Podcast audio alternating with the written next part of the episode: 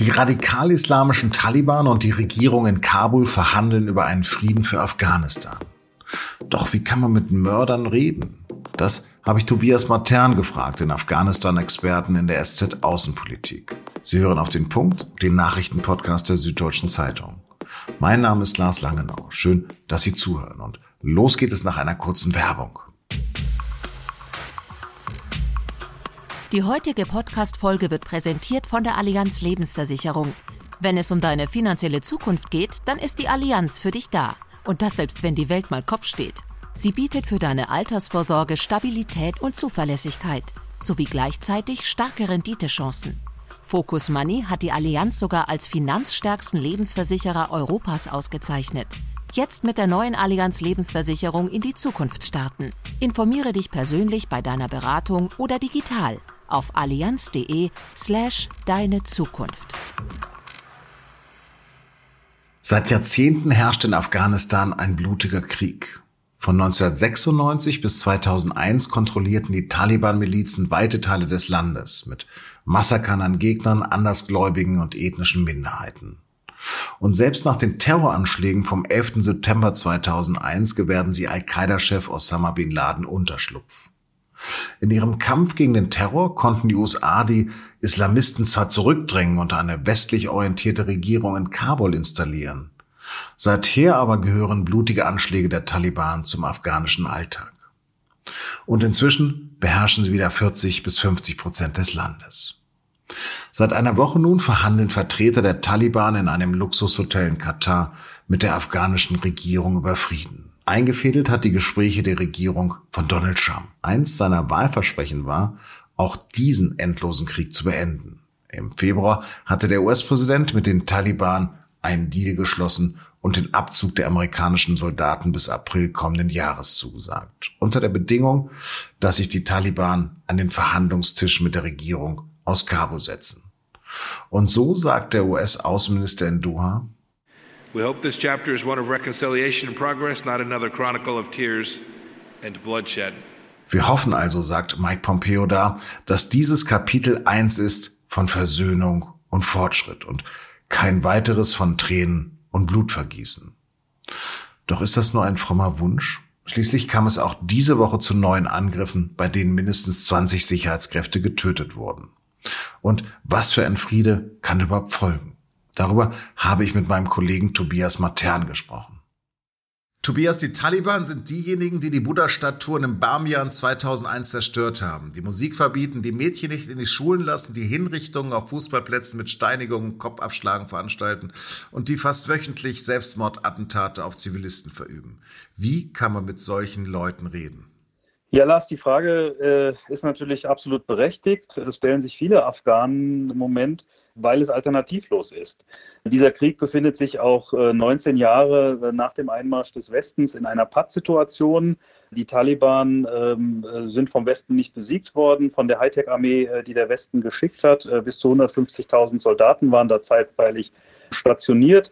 Die haben es aber nicht geschafft, die Taliban ähm, halt zu besiegen. Sie sind zwar innerhalb von ein paar Wochen 2001 aus Kabul vertrieben worden, aber haben aus dem Untergrund heraus sowohl den Westen als auch äh, die Afghaninnen und Afghanen äh, in den letzten Jahren zermürbt und haben, ähm, um das mal etwas zugespitzt zu sagen, sich regelrecht an den Verhandlungstisch gebombt. Die Frauen haben keine Rechte in diesen Bereichen. Es darf immer noch keine Musik gehört werden. Es wird, gibt Steinigungen dort in den Bereichen, die Sie beherrschen.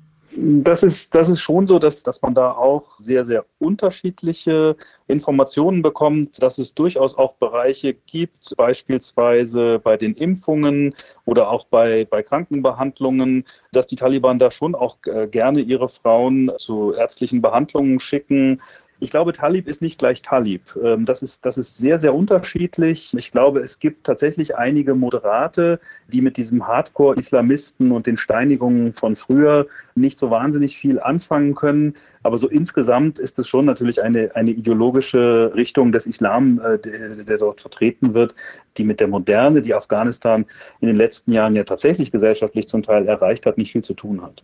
Vor einer Woche haben die Gespräche begonnen. Wie laufen denn die Gespräche? Was weiß man darüber?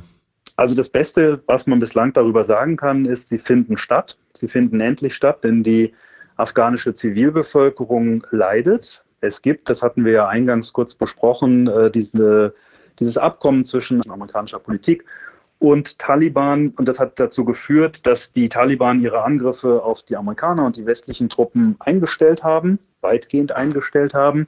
Ähm, das heißt aber nicht, dass das Blutvergießen geendet hat in Afghanistan. Ähm, die afghanischen Sicherheitskräfte haben hohe Verluste in den letzten Monaten erlitten. Die Zivilbevölkerung lebt in der permanenten Sorge, dass ein Anschlag passieren kann. Und insofern in Afghanistan sind die Gespräche mit großer Erleichterung aufgenommen worden und auch mit einer riesen Hoffnung verknüpft, nämlich mit der Hoffnung auf Frieden. Und natürlich am liebsten dann noch mit einem Frieden, der die ganzen Fortschritte, die Afghanistan in den letzten Jahren auch infolge des westlichen Einsatzes erlebt hat, äh, nicht zunichte macht. Aber ich, in dieser letzten Hoffnung, die die Afghanen haben, verständlicherweise haben, zweifle ich sehr. Wie viele Frauen sitzen denn am Verhandlungstisch? Ja, es sind tatsächlich drei Frauen in der afghanischen Regierungsdelegation, die natürlich dafür eintreten und kämpfen, dass die Rechte auch erhalten bleiben. Und das ist eine große Sorge, die die afghanischen Frauen im Moment umtreibt. Der gesellschaftliche Fortschritt opfern wir auf den auf dem Altar des Friedens. Was könnte dann am Ende der Gespräche stehen? Ein iranisches Modell? Es ist so, dass die Taliban bislang sagen, sie wollen einen islamischen Staat. Nun ist es so, dass Afghanistan qua Verfassung ein islamischer Staat ist, dass kein Gesetz verabschiedet werden darf, was äh, dem Islam widerspricht. Mit Todesstrafe für Blasphemie. Ja, die, die Möglichkeit besteht. Es wird aber, es wird aber in der, in der Praxis bislang nicht ausgeübt oder es gibt dann Amnestien tatsächlich.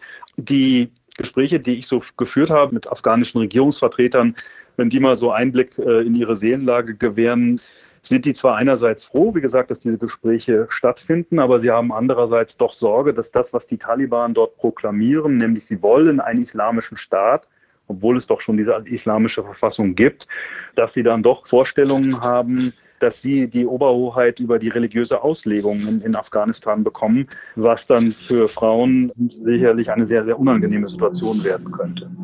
Was glaubst du, wenn es dann doch zu einem Frieden kommen sollte? Wird es ein schaler Frieden auf Kosten von Frauen und Minderheiten? Es wird auf jeden Fall ein Frieden, der diesen massiven Einsatz, den der Westen dort gemacht hat, sowohl was den Einsatz von Soldaten als auch das, das finanzielle Engagement rechtfertigen wird. Das wird in keinem Verhältnis zueinander stehen, das kann man schon jetzt sagen. Ich glaube, es wird, ähm, es wird auf, eine, auf eine Machtteilung hinauslaufen ob das in Form eines, eines islamischen Rats, eines iranischen Modells ist, wie, wie du es eben schon erwähnt hattest, oder ob das ein, ein Kabinett voller Taliban-Minister sein wird, das muss man erst sehen. Jedenfalls wird es kein äh, Frieden sein, den wir uns im Westen stolz sein können. Und ich glaube, entscheidend wird dann sein, wie werden denn die ersten ein, zwei, drei Jahre nach diesem Frieden aussehen.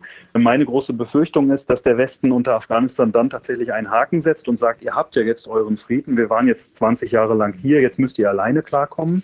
Der Westen hat allerdings nicht die Voraussetzung für einen stabilen Frieden geschaffen. Und es kann dann durchaus sein, dass die Taliban, wenn der Westen dann tatsächlich abgezogen sein wird und seine letzten Soldaten vom Hindukusch nach Hause geholt haben wird, äh, sich mit dem, was sie, was sie da ausverhandelt und an Machtteilung ausgehandelt haben, nicht zufrieden geben wird und sagen wird, wir wollen jetzt aber mehr. Und naja, ein Blick in die afghanische Geschichte zeigt, dass wenn Besatzungen enden, als Beispiel die, die russische Besatzung Ende der 80er Jahre, ähm, dann hat es nur wenige Jahre gedauert, bis das Land mit den verschiedenen Ethnien, mit den verschiedenen Interessenstrukturen in einen Bürgerkrieg abgedriftet ist. Diese Gefahr ist jetzt auch wieder real. Tobias, vielen, vielen Dank für deine Einblicke. Sehr gerne. Danke auch fürs Gespräch. Der belarussische Machthaber Alexander Lukaschenko hat angeordnet, die Grenzen zu Polen und Litauen zu schließen. Außerdem hat er die Armee in Alarmbereitschaft versetzt. Lukaschenko begründet das mit der Behauptung, der Westen stecke hinter den massiven Protesten gegen seine abermalige Wiederwahl zum Präsidenten Anfang August. US-Präsident Trump verbietet die populäre Video-App TikTok und den Chatdienst WeChat. Am Sonntag soll es in den Vereinigten Staaten nicht mehr möglich sein, diese beiden Apps herunterzuladen. Bald sollen auch bereits installierte Versionen nicht mehr benutzbar sein. Die US-Regierung bezeichnet die App TikTok des chinesischen Unternehmens ByteDance als Sicherheitsrisiko. Chinesische Behörden könnten so an Daten von Amerikanern kommen.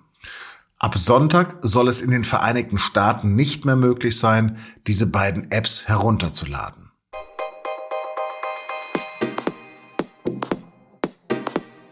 Eigentlich würde am Samstag die Wiesen beginnen. Nun, Corona hat auch das zunichte gemacht. Trotzdem befasst sich die SZ am Wochenende mit dem Oktoberfest. Diesmal jedoch aus einem sehr traurigen Anlass.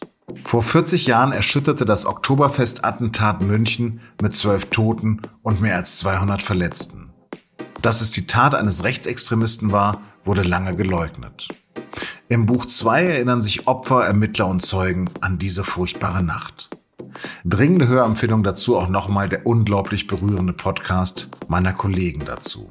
Den finden Sie unter sz.de-podcast.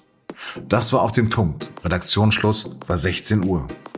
Vielen Dank fürs Zuhören und wir hören uns am Montag wieder. Und bleiben Sie uns gewogen.